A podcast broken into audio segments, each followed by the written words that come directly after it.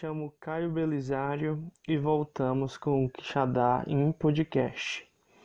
Hoje vamos tratar de algo muito presente no imaginário do povo quixadaense. Disco voador ou OVNI, objeto voador não identificado. Para isso, vou relatar um momento no bairro Carrasca 1 e também momentos nas redondezas do Açude do Cedro. Carrascaum é um bairro da periferia do município de Quixadá. Tem poucas ruas e nenhuma delas é asfaltada. O bairro está em fase de crescimento. Narra uma vez que eu e meus amigos estávamos brincando de esconde-esconde. À época, brincávamos no final da rua Luiz Lúcio. Eu tinha por volta de oito anos e tinha umas oito crianças brincando nesse bairro.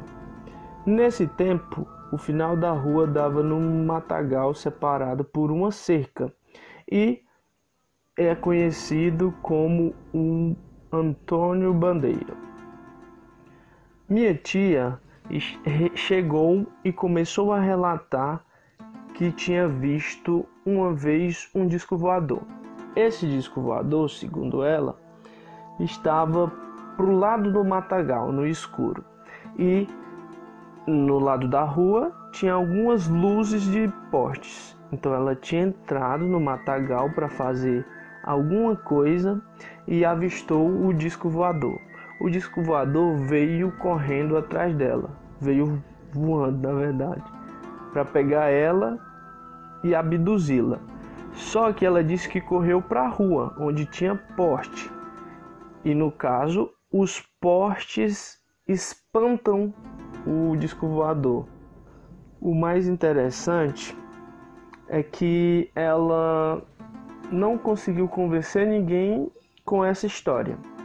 Para ela provar que era verdade, ela chamou a gente para ir para uma outra rua que se chama Regis Brasil.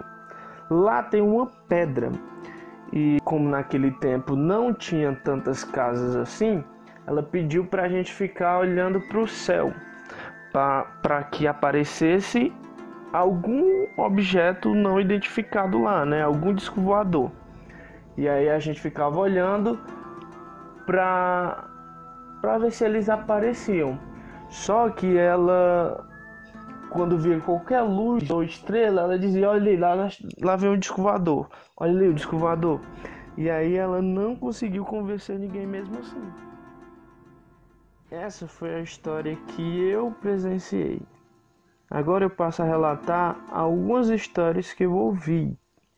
A primeira se passa nas redondezas do Cedro, um relato que aponta que a avó da pessoa contava, quando era jovem, que havia muito disco voador por lá, especialmente porque era próximo à Pedra da Galinha Choca, pois existia ouro no bico da galinha. Além disso, a presença era maior por conta da falta de energia elétrica. Essa pessoa continua relatando, e essa história foi o pai dela que a contou. Ela diz: O papai disse que um homem ia para casa à boca da noite, que ele viu uma tocha como se fosse uma tocha de fogo em busca dele. Aí essa pessoa começou a correr. Ela não se lembra se ele correu e deu tempo de ele se esconder na moita ou na coivara e ele viu um negócio tipo uma tarrafa que jogaram para pegar ele, ou se jogaram antes de ele se esconder. Mas essa pessoa lembra que o pai dela falou que um homem sentiu uma quentura muito grande. Na outra história, o pessoal contava lá na avó dessa pessoa que um homem lá da localidade do Sabonete, é, mas não sabe se essa história é verdadeira, que acha que pode até ser mentira. Um homem lá do Sabonete, não sei se ele estava andando de carroça de jumento, contou que o disco voador pegou ele. Falou que quando acordou estava deitado em um canto e a pessoa não consegue relatar qual era esse local. Ela apenas sabe que o povo falava que depois esse homem ficou usando cadeira de rodas. O pessoal disse que ele tinha ficado de cadeira de rodas porque tinha sido pego pelo disco voador. E aí falava que o disco voador e os ETs queriam abduzir o pessoal para poder tirar os órgãos da pessoa. Essa história se passa no Riacho Verde e ela envolve um casal.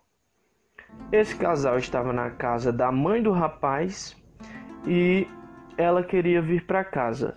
No caminho não tinha tanta energia elétrica, né? Era tudo escuro e no vilarejo tinha uh, energia elétrica.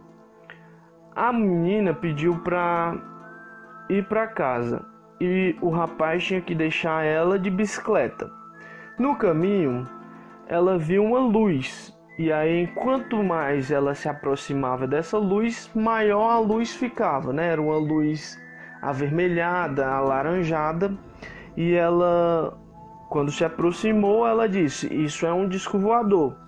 E aí ela ficou com medo e foi pro pé de algaroba, que tinha alguns pés de algarobas lá, e do outro lado era um matagal fechado. E aí ela ficou olhando para essa luz esperando que ela fosse embora. Aí ela sentiu uma quintura e os pés congelaram e ela ficou esperando lá. E aí foi embora e ela foi para casa. Essa história envolve um grupo. O grupo era liderado pelo Paulo César e os meninos. Eles estavam lá em casa e ninguém acreditava. A gente estava contando história sobre disco voador, mas eles não acreditavam. Diziam: Não, menino, isso é mentira, não sei o que. Não, só acredito vendo. No dia apareceu uns quatro. Eu vi a pessoa que estava relatando comenta. Quando eles saíram na parte da cozinha, primeiro eles viram um para o lado da oiticica, que vem de trás da casa. Depois para o lado de lá, mais um para o lado de cá e outro para o lado do outro lado. E aí eles não acreditavam falavam, é estrela. Só que a bicha estava muito grande. Eu lembro como se fosse hoje, relata a pessoa. Bem grande, bem grande mesmo, depois apagou. Quando apagou uma de um lado, acendeu a outra do outro. Foi por volta de umas quatro vezes. Pode perguntar ao meu irmão e os meninos. Todo mundo lembra desse dia.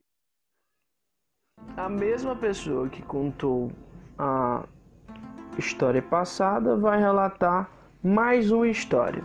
Essa pessoa estava na tia Fransquinha quando o Gabi não acreditava em disco voador. Estava ela, a Carla, a Maria e mais algumas pessoas. O Gabi falava assim: Não acredito em disco voador, não. Lá tem uma cisterna ao lado da casa do lado do alpendre. Pois, pronto, vamos observar agora. Vamos observar o céu na esperança que apareça algum. Isso era por volta de umas 5, 5h50 ou 6 horas. Aí todo mundo ficou deitado na cisterna, em cima da cisterna olhando o céu. Daí apareceu só uma tochazinha. Ela passou bem ligeiro.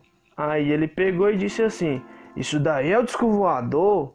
Aí o Felipe, tá vendo não, bichão? Olha aí, o disco voador. Depois passou bem devagarinho, apagando. Toda a vida desse jeito. Olha, fica uma tocha bem grande, depois vai apagando bem devagarinho, aí some. Bom, pessoal, esses foram alguns relatos sobre disco voador e eu te espero na próxima. Um grande abraço.